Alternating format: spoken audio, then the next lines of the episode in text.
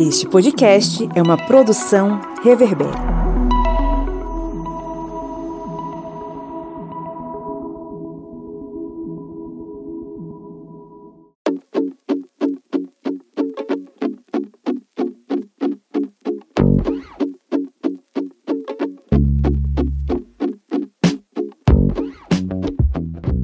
Ouvintes! Sejam muito bem-vindos mais uma vez ao podcast do Historiante, no programa que inicia sua semana com muita informação histórica bacana, é a Minipédia. Eu sou o Pablo Magalhães e estou aqui acompanhado de Kleber Roberto. E aí, pessoal, chegando de moto aí para vocês. Botar um, um, som agora de uma moto chegando.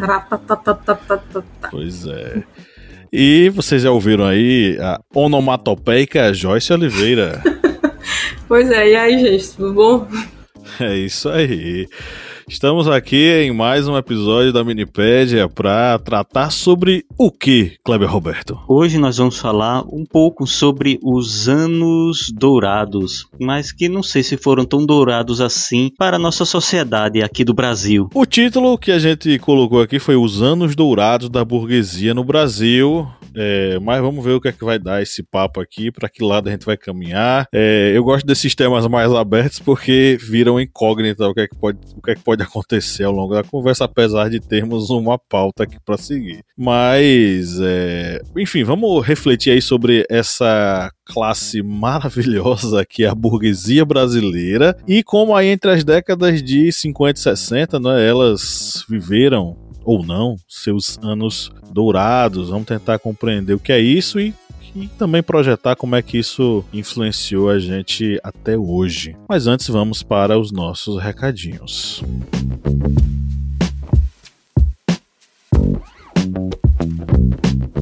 Você sabe que aqui no Historiante a gente é viciado em produzir conteúdo, né? Então a gente está aqui nessa segunda-feira à noite, dia 24 de maio, aqui em Juazeiro Petrolina, a gente está começando a, a época de friagem, a gente chama aqui de friagem. Então as noites estão mais frias, os dias estão mais quentes. Joyce disse inclusive que lá na, no Maranhão tá chegando a época da quintura chuvosa, né? Então. Quente de dia, quente de noite. Quente de dia, quente de noite. Então então, vivemos aqui em, geograficamente separados, unidos pela conectividade. Enfim, você sabe que a gente é viciado em produzir conteúdo para você. E é, se você acompanha a gente aqui há algum tempo e não sabe disso, saiba agora. A gente tem um aplicativo móvel para ajudar você a estudar onde você quiser, né, Kleber? Isso mesmo. Se você tiver um, aí uma dificuldade em pegar os livros, sair assistindo vídeos, porque se você fechar a tela do celular vai sumir as aulas, não tem problema Se você quiser aulas em áudio, aulas em vídeo, podcasts, material para estudos, simulados, tudo isso você vai encontrar no aplicativo O Historiante. Se você estiver aí fazendo suas atividades na academia, você pode ouvir as nossas aulas em áudio, que vão percorrer vários períodos históricos. Você quiser assistir os vídeos que estão em nosso canal, você também pode assistir para tirar dúvidas, para ficar por dentro das novidades que são postadas lá na na TV Historiante. Temos também cards de resumo que vão ali resumir vários fatos, vários conceitos, várias teorias, vários períodos históricos que vão estar sendo abordados dentro desses cards de resumo. Enfim, vocês estão vendo aí que é muito material aí nesse aplicativo que ó é um aplicativo free, gratuito, 0800, você não paga nada. É igualzinho a os gastos do, do nosso querido Bolsonaro, né? Que a gente que ele vai lá gastando tudo, gastando tudo, só que ele não tá gastando nada, tá gastando nosso dinheiro. E mas no nosso aplicativo você vai ter esse acesso aí gratuito na palma da sua mão, apenas infelizmente para celulares do Android. Posteriormente aí quem sabe vamos ter uma graninha a mais para colocar esse danado aí também nos iOS da vida. Um dia eu pensei que você ia falar tem várias variedades o aplicativo Pois é, de graça para você usar quando você quiser, a hora que você quiser. Tem muito conteúdo lá. Tudo que a gente produz está condensado lá e ainda tem coisa nova. Então, baixa o aplicativo, chama-se Historiante no seu na sua Play Store. E claro, a gente produz, eu falei que a gente é viciado em produzir conteúdo, mas você pode ajudar a gente, tá? Se você se tornar um apoiador, né, Joyce? Justamente, você que gosta do trabalho que a gente faz, né, e quer contribuir financeiramente para que a gente produza mais conteúdo, você pode apoiar através do apoia.se barra historiante. Com apenas R$ reais mensais, você tem acesso a conteúdo exclusivo que a gente produz para os nossos apoiadores, pode participar das nossas pautas, ter acesso, por exemplo, às nossas gravações também, né, que a gente faz com convidados especiais, participar desses momentos, tem sorteio de livros, é só uma coisa boa, só vantagem. Só vantagem. Torne-se apoiador e você não gasta quase nada. Quatro conto é quase nada. Não compra nada hoje em dia. Mas pra gente faz toda a diferença diferença é o dinheiro que a gente divide. Eu, Joyce e Kleber, um cafezinho. Um cafezinho, tipo cachimbo da paz. Eu tomo um gole, passo pra Joyce, depois Joyce passa pra Kleber e Kleber me devolve. Então, nessa brincadeira do cachimbo da paz, você nos ajuda com quatro reais e a gente sai feliz. Todo mundo sai feliz, inclusive você que recebe conteúdo exclusivo e ainda concorre a livro todo mês. Agora sim, vamos para nossa pauta.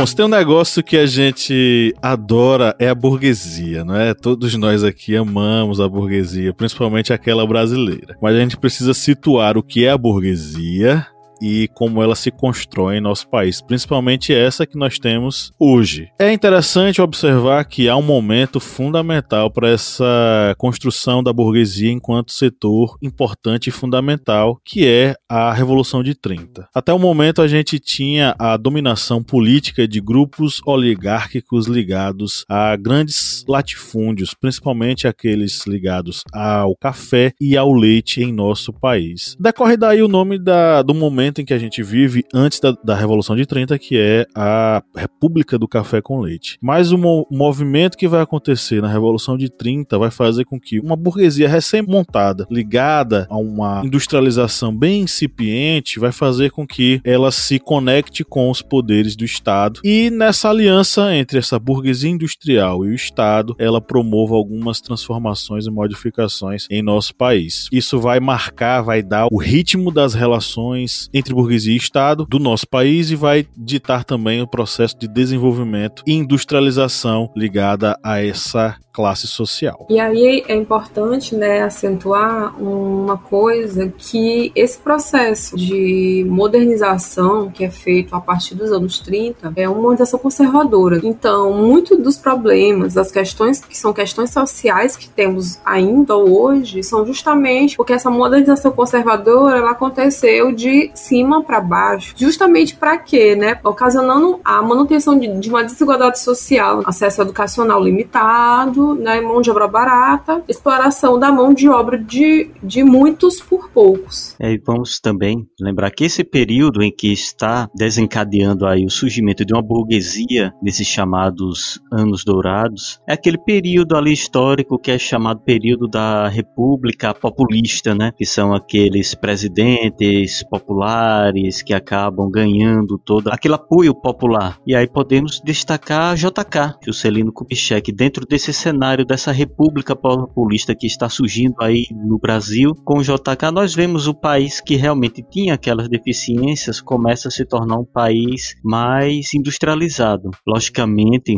acabando é, levando a sua dívida externa para várias obras de infraestrutura, como por exemplo Brasília, mas tudo isso ele vai começando a criar esses núcleos e digamos de uma burguesia, mas a gente vai vendo que isso aí vai ficar ficando muito preso na mão de poucos. A grande massa popular acaba não tendo muito, digamos, de dourado nesses anos que vão se decorrendo. Há desenvolvimentos populares, há, há redu uma redução nos, na taxa de analfabetismo, há algumas evoluções sociais, mas esse grande bolo recheado aí que acaba formando uma sociedade, isso aí acaba ficando na mão de poucos. Os farelos ali, os restos acabam muitas vezes indo para a grande massa popular. É, aí a gente precisa pensar também o seguinte, né? Como é que essa burguesia ela vai se comportar nesse momento? Porque a gente tem, por exemplo, durante todo o Estado Novo, o Estado Novo ele se mantém com uma aliança. Ele não, ele não cede à burguesia um poder de mando, mas ele faz uma aliança com setores da burguesia industrial que não é, juntamente com esse Estado novo, vão ditar aí os rumos do desenvolvimento do Brasil. É uma burguesia que a gente pode dizer como uma burguesia nacional, como algumas pessoas definem, né? Por exemplo, a burguesia nacional é aquela que, digamos assim, se identifica com o processo de desenvolvimento do país e meio que toma as rédeas de certas atitudes ligadas a, uma, a um desenvolvimento liberalizante, a um ideal democrático de fiéis nacional. Na verdade, a burguesia brasileira que nasce aí, ela não tem essa ideia. Ela até meio que se entende como classe, ainda que isso não seja tão definido, mas ela defende não os interesses de uma questão nacional, ela, ela defende os interesses de si. Então a gente poderia def defini-las como uma burguesia interna. Ela é uma burguesia do país, que se dá muito bem com capital estrangeiro e que desenvolve o país para si e não para a classe trabalhadora. Então, durante muito tempo, é, a gente vai ter essa, essa burguesia mais preocupada com seus ideais, que consegue, por exemplo, aparecer como uma espécie de conselho consultivo do Estado. O Estado, ao invés de recorrer a instituições corporativas, ela se vira para a burguesia, os setores da burguesia. Nesse momento, por exemplo, que a, a Fiesp vai aparecer, a Ferjan vai aparecer, a Fiesp em São Paulo, a Ferjan no Rio de Janeiro, como esses setores da burguesia industrial que vão até ocupar cargos, vão ser, você falou aí do JK, durante os governos populistas, esses é, indivíduos dessas grandes, desses grandes grupos, eles vão ser ministros da economia, eles vão ser ministros do trabalho, eles vão é, ser, vai ter gente que vai ser presidente do Banco do Brasil e todos eles vão trabalhar em prol dos interesses da própria burguesia industrial.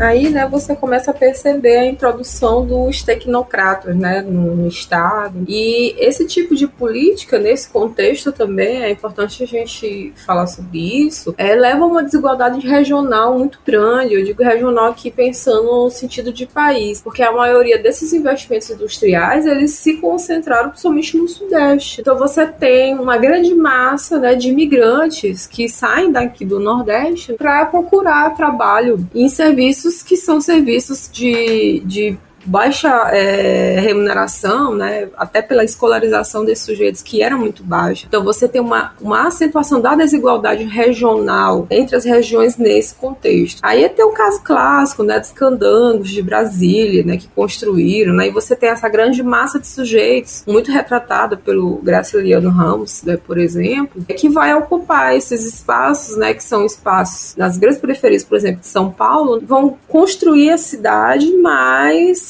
nós, nordestinos, ainda somos tratados até hoje com esse discurso do atraso que vai vir desse momento. O Nordeste atrasado, o pessoal sai de lá para vir para o sul, para o sudeste, porque aqui tem o desenvolvimento, né? E lá não, lá é atrasado. E esse esse discurso ele ainda se reverbera atualmente. É, e pegando esse ponto, que é um ponto bem interessante, quando eu estava fazendo a pesquisa aqui para essa minipédia, Viu, gente? Porque mesmo sendo a minipédia, a gente faz uma pesquisa bem pesada, viu? A gente não sai falando aqui que a Terra é plana porque a gente sabe que não tem como provar. Tudo que a gente tem aqui, a gente tá fazendo pesquisa. E eu vi no site da Unicamp um artigo que foi bem interessante e pega exatamente nesse ponto que a professora Joyce falou. É até um artigo de Rodrigo Cury que ele fala que sem a reforma agrária tão sonhada na época, o que se praticou no meio rural foi a expulsão dos trabalhadores. O fluxo migratório que foi de 7 milhões de pessoas nos anos 50, passou para 12,8 milhões nos anos 60 e aí atingiu 15,8 milhões nos anos 70. E isso aí, ele cita que os migrantes acabaram gerando uma urbanização forçada e o mercado de trabalho que se formou foi concorrencial e selvagem. Milhões chegaram sem emprego e sem experiência, tornando-se mão de obra barata e lucrativa para as empresas. Ou seja, vemos aí que dentro desse cenário que se vai se formando e que vai ocorrendo essa concentração de poder nas mãos de poucos, o trabalhador, aquele que a corda sempre tora para o seu lado, a corda vai continuar torando para o lado dele, porque ele vai ter que ir para as grandes cidades, porque o meio rural não teve a reforma agrária necessária para que ele ficasse assentado. E nas grandes, metó nas grandes metrópoles, nas grandes cidades que estavam se industrializando, eles acabam se tornando mão de obra barata, porque era uma quantidade muito grande, e aí é uma lógica da economia. Quanto maior a mão de obra numa determinada categoria, numa determinada área de trabalho, menor vai ser os rendimentos dele, porque o trabalhador ele vai se tornar desvalorizado, porque vai ter uma massa muito grande para ocupar poucas vagas.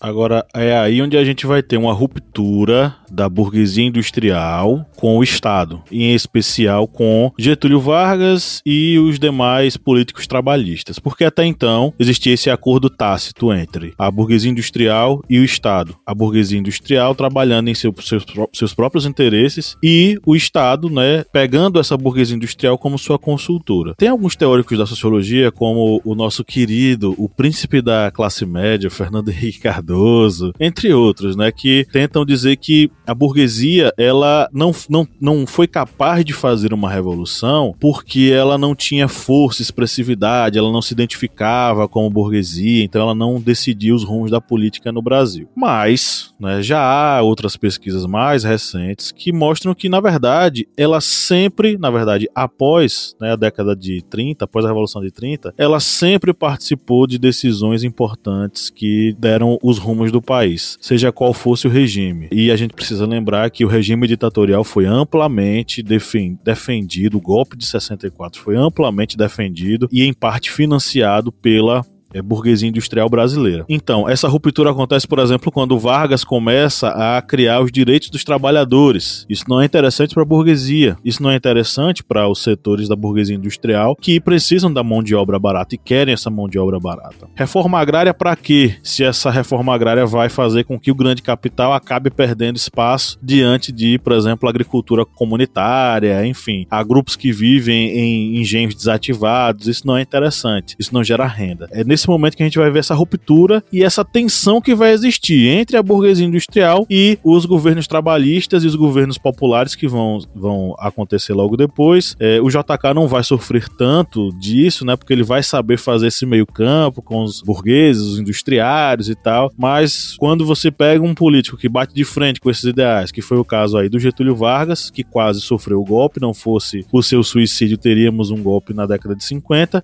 Mas na frente você vai ter o Jango que vai bater bater de frente, né, e vai acabar se dando mal. A gente já sabe como essa história vai acabar. Então, de certo modo, a gente vai ter, por exemplo, no período JK, esse desenvolvimentismo, esse crescimento, essa ideia de que a gente vai crescer, ao mesmo tempo em que essa burguesia ela vai estar tá interessada que esses, esses indivíduos eles trabalhem de acordo com seus interesses. No final das contas, quem é que vai acabar mandando nisso tudo não, vai, não vão ser necessariamente os burgueses ou os industriários, mas eles vão ter uma grande parcela de influência influência nesse processo. E aí a gente vai, né, tem toda aquela questão da, da conjuntura cu eh, cultural daquele momento. Eu vi aqui que vocês querem falar de bossa nova, gente, né? A bossa nova é um, é um recorte que é muito embranquecido, vou colocar nesses termos. Eu até elenquei aqui e falar um pouco depois sobre João do Vale, né? João do Vale, cantor do Maranhão, fez parte desse momento, mas quem é que você pensa quando você fala de bossa nova? Provavelmente não é em João do Vale, né? A bossa nova faz parte de um, de um movimento, de uma determinada classe, né, que habita certo lugar, né, lá do Rio de Janeiro, habita a região das praias, regiões privilegiadas, e aí vai se constituir, né, nessa música que fala desse lugar, né, que fala para para essa classe. Eu lembro muito do, do filme do Tim Maia, que até o Babu que faz, que eles vão para um lugar onde toca a bossa nova e eles se sentem incomodados porque eles cantam muito baixo, que eles cantam meio que falando. E ele não, ele é o cara que é o cara do soul, é o cara que, que vem de outro lugar. E aí, por exemplo, é legal a gente pensar a bossa nova também a partir de outros lugares.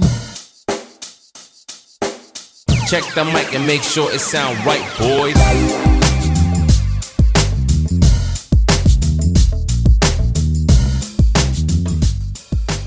A gente pode falar de um embranquecimento da Bossa Nova, porque eu, eu a gente pro, produziu um conteúdo há um tempo atrás é, sobre essa coisa da, do nascimento da Bossa Nova, atribuem ao João Gilberto e tal. Claro, João Gilberto nordestino, porém um homem branco e foi para o Rio de Janeiro e tal. Mas na verdade, segundo pesquisas e, e, do, do, pessoal da área da música e re, retomando aí a década de 40, por exemplo, a gente já vai ver um outro personagem que vai construir a linguagem, essa sofisticação da bossa nova, muito antes de João Gilberto, que vai ser um cara chamado Johnny Alf. Aí o que é interessante, um homem negro, do morro e gay. Três coisas repudiadas pela sociedade branca burguesa e aquela classe médiazinha carioca. Então Johnny Alf vai basicamente ser esquecido vai ser colocado no, como você falou aí do personagem maranhense, esse personagem carioca também escondido pela, pelo embranquecimento da bossa nova. Mas claro, é, a, bossa nova ela vai ser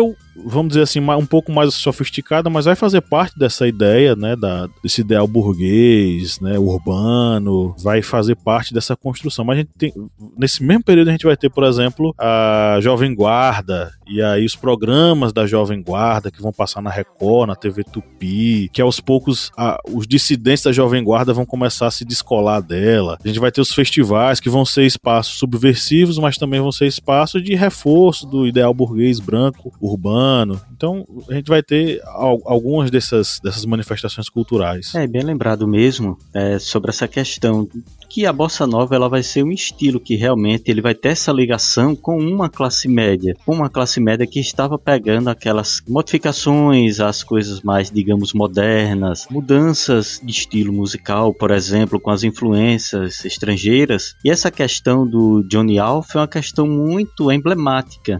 para falar exatamente sobre essa questão de uma música que se tornava, digamos, embranquecida naquele período, porque quando se fala de bossa nova se lembra diretamente de João Gilberto. E se você digitar até nos sites de pesquisa, pai da Bolsa Nova, aparece João Gilberto. Mas se você fizer uma pesquisa mais, é, digamos, aprofundada, você encontra lá ele, Johnny Alf, mas vai encontrar exatamente ele como, digamos, uma pessoa que foi esquecida, mesmo sendo um dos pioneiros da bossa nova, é até referência para músicos como Tom Jobim. Você tem que pesquisar bastante ali em sites de acervo, como por exemplo, acervo da Globo, de jornais. Aí você encontra as matérias, mas não tem uma difusão tão grande na mídia como outros cantores que tenham, digamos, a sua tez mais branca e aí, né, é interessante pensar, né, que as pessoas perguntam, né, que história, o que, é que tem a ver com presente, né?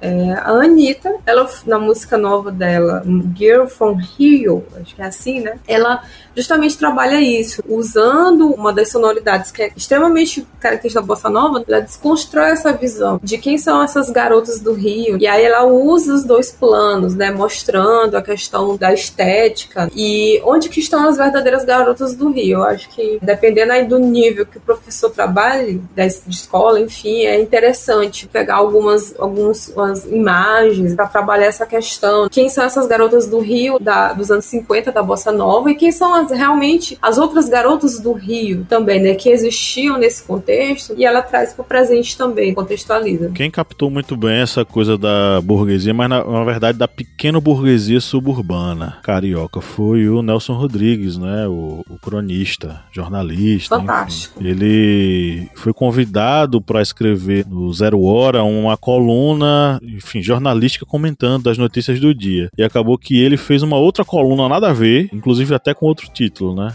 A vida como ela é e virou aí um sucesso dramatúrgico, literário, porque eram histórias que ele captava do dia a dia, eram histórias corriqueiras dessa pequena burguesia que vivia ali na zona norte, mas que tinha uma relação com a Zona Sul, né, através aí do. Porque todo mundo se encontrava no centro para trabalhar e aí se estabelecia essa relação. Então é um, ele é um cronista que fala sobre esse dia a dia da pequena burguesia suburbana, as traições, os, os crimes, os, as relações incestuosas, todas essas, essas questões que eram afeitas a essa pequena burguesia suburbana, ele acabava retratando em suas crônicas. Mas fica aí essa questão de um momento onde de fato essa burguesia ligada a.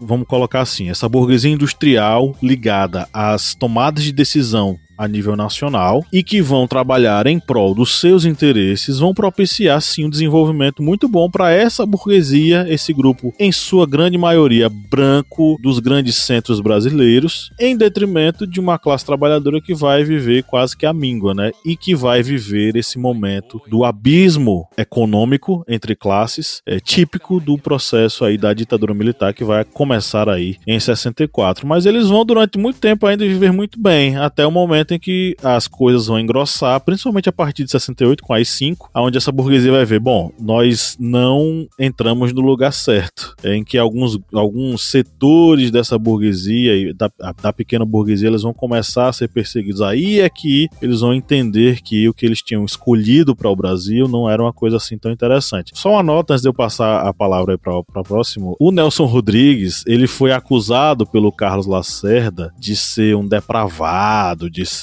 um Carlos Lacerda, aquele grande jornalista conservador que um dia foi comunista e depois virou um anticomunista ferrenho e que era ele detinha meios de comunicação, enfim. Ele chamava Nelson Rodrigues de depravado, é, ordinário, entre outras coisas. E ele também dizia que o Nelson Rodrigues fazia parte de uma, de uma grande política comunista de destruição das famílias e ele fazia isso através do, da coluna dele, A Vida Como Ela É. E aí, né, que eu sou eu sou uma grande leitora do Nelson Rodrigues, gosto muito dele, né? Vou dizer, é porque ele não conhece como que o Nelson Rodrigues, na verdade, era um moralista. Quando ele faz essas críticas, na verdade, ele está defendendo um padrão de moral. Essas que são as, as grandes lições, na verdade, que você pode tirar dos escritos do Nelson.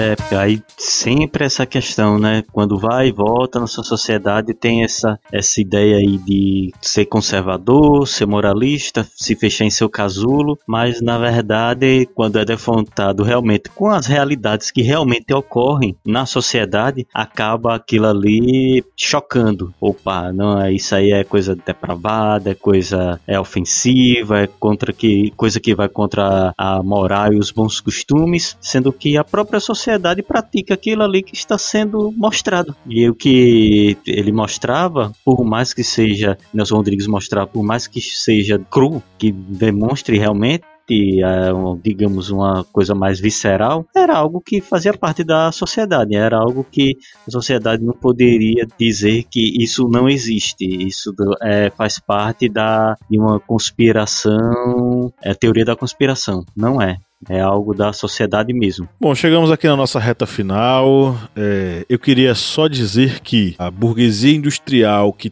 toma as rédeas do desenvolvimento do país a partir dos anos 30, ela de certo modo ela vai ser a mãe dos grupos burgueses que hoje a gente tem, tá? Então, muitas famílias muito grandes, muito fortes, elas vão startar a partir daí. Seja donas de meio de comunicação, seja donas de grandes conglomerados, seja dona de grandes empresas é, familiares, é, e existe um traço muito forte, característico, é dessas, dessas, dessa burguesia industrial brasileira. Trabalhar muito nessa lógica lógica familiar inicialmente. Então, os anos 40, 50, 60, a gente vai ter esse, esse nascimento dessa burguesia industrial que vai tomar as rédeas do país, vai trabalhar de forma organizada em sindicatos patronais, em Fiespes da vida, em, em Firjans da vida, e vão sim tomar decisões políticas vão influenciar em muitas as decisões políticas brasileiras. Então, de certo modo, nós temos um desenvolvimento ligado a essa burguesia industrial excludente, um desenvolvimento que não vai trabalhar com a ideia de desenvolvimento ou, sei lá, políticas públicas ligadas aos grupos é, trabalhadores, mas principalmente uma burguesia que vai ditar os padrões de consumo da época, os padrões desenvolvimentistas da época, inclusive os padrões culturais, né? Porque elas, ela vai ditar através da TV, através do rádio, qual é a música que as pessoas devem ouvir, ela vai embranquecer ou se apropriar de estilos musicais nascidos no seio da população negra, e claro, ela vai viver aí cheia de contradições até os dias atuais. Mas diga aí, galera, o que vocês querem dizer aí para o, o grande público de ouvintes do historiante? Eu vou indicar que as pessoas leiam as obras do Nelson, que ele não tem só a vida como ela é. Ele tem Serra dos Afogados, Abo de Família, né, Anjo Negro, são peças. E aí tem várias compilações, né, dessas peças, por exemplo, que são coisas que eu estou lendo atualmente, porque eu gosto muito, para você justamente conhecer, né, a, como ele escreve e quais são esses aspectos que eu estou falando aqui que são moralistas que estão presentes nessas narrativas, que é algo muito interessante, pensa na ideia do indício, da fonte, para você saber mesmo e para você, professor, pegar e trabalhar um recorte desse aí, né, na sua aula, os alunos vão gostar. É, eu vou aqui é, deixar uma sugestão, que é um livro bem interessante, um livro muito bom, uma referência, que é de Florestan Fernandes, A Revolução Burguesa no Brasil. Queria só encerrar aqui com uma citaçãozinha aqui rápida do livro, que ele fala exatamente sobre essa questão das classes burguesas e vocês vão ver como isso está tão ainda inserido na burguesia brasileira. Por consequente, as classes burguesas continuam tão presas dentro de seus casulos, isoladas da realidade política de uma sociedade de classes e submetidas a partir de fora, como estavam há 20 ou há 40 anos. Depois de tudo, apesar de tudo, elas se alienam das demais classes, da nação e da Revolução Brasileira. Essa Revolução Brasileira é entre aspas. E pelo seu particularismo de classe cego, o qual as leva a perceber as classes operárias e as classes destituídas em função de uma alternativa estreita, ou meros tutelados ou inimigos irreconciliáveis. Parece assim que faz esse trechozinho que vocês parecem, né, que é um resumo do que é a classe burguesa, porque entre a década e essa década parece que eles estão presos nesse mesmo casulo. É isso aí, com a palavra da salvação de Florestan Fernandes, nós encerramos essa minipédia. Um grande abraço e tchau, tchau. Tchau, gente. Até a próxima semana. Valeu, pessoal.